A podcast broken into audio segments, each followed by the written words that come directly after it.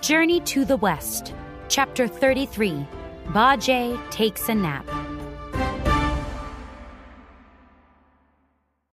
After the Tang monk sent Wukong away, he and the others continued west.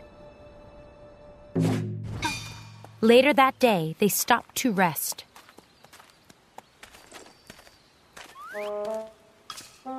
Bajie sat down in the grass next to the road.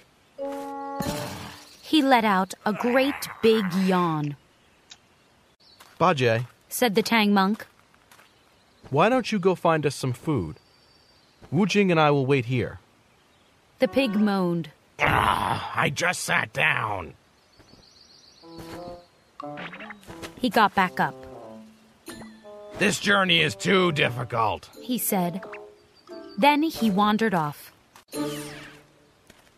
After a few minutes of walking, Bajie looked around. He was all alone. I'm too tired to look for food. He said to himself. But if I go back now, Master will be angry. He yawned. I'll take a nap. When I wake up, I'll go back to Master. I'll tell him I searched everywhere but couldn't find any food.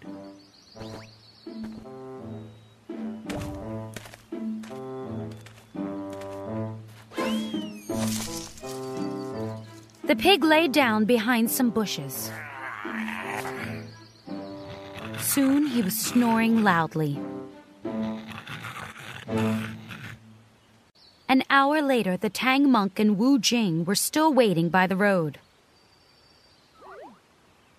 What is taking Bajie so long? asked the monk.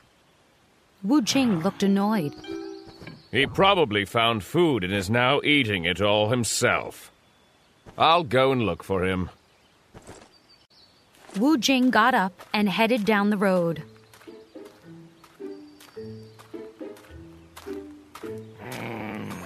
Said a voice suddenly. Yummy noodles. Wu Jing frowned. That's Bajie. He did find food and he's not sharing it with us. Meanwhile, the Tang monk became bored. He stood up to stretch his legs. He looked around. This is a beautiful forest. He said to himself. I'll take a short walk.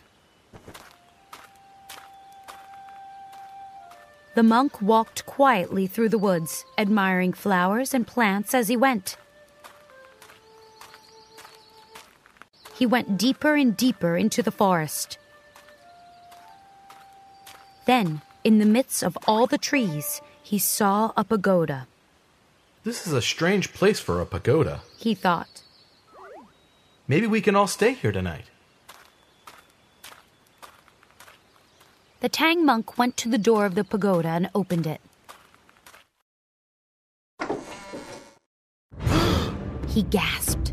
A monster was sleeping inside. The monster had a purple beard and long, sharp fangs.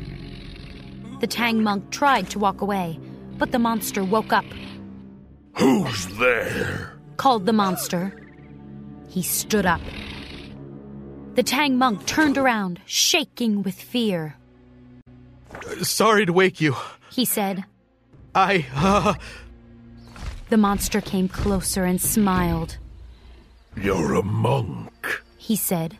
He licked his lips, y- yes. said the Tang monk.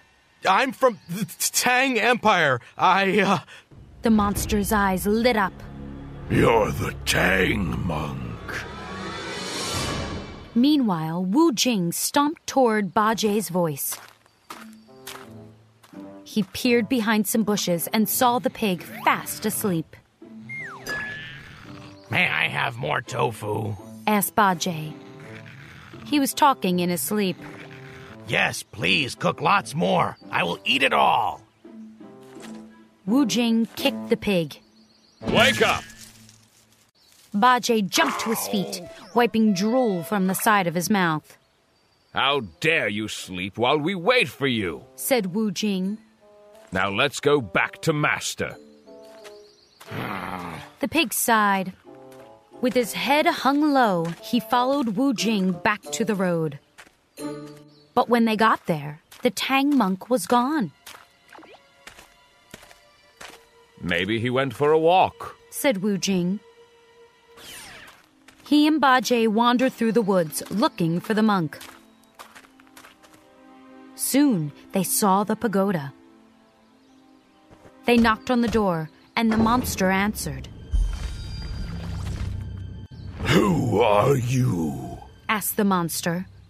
Wu Jing told the monster who they were. We're looking for a monk. The monster laughed. I have a monk here.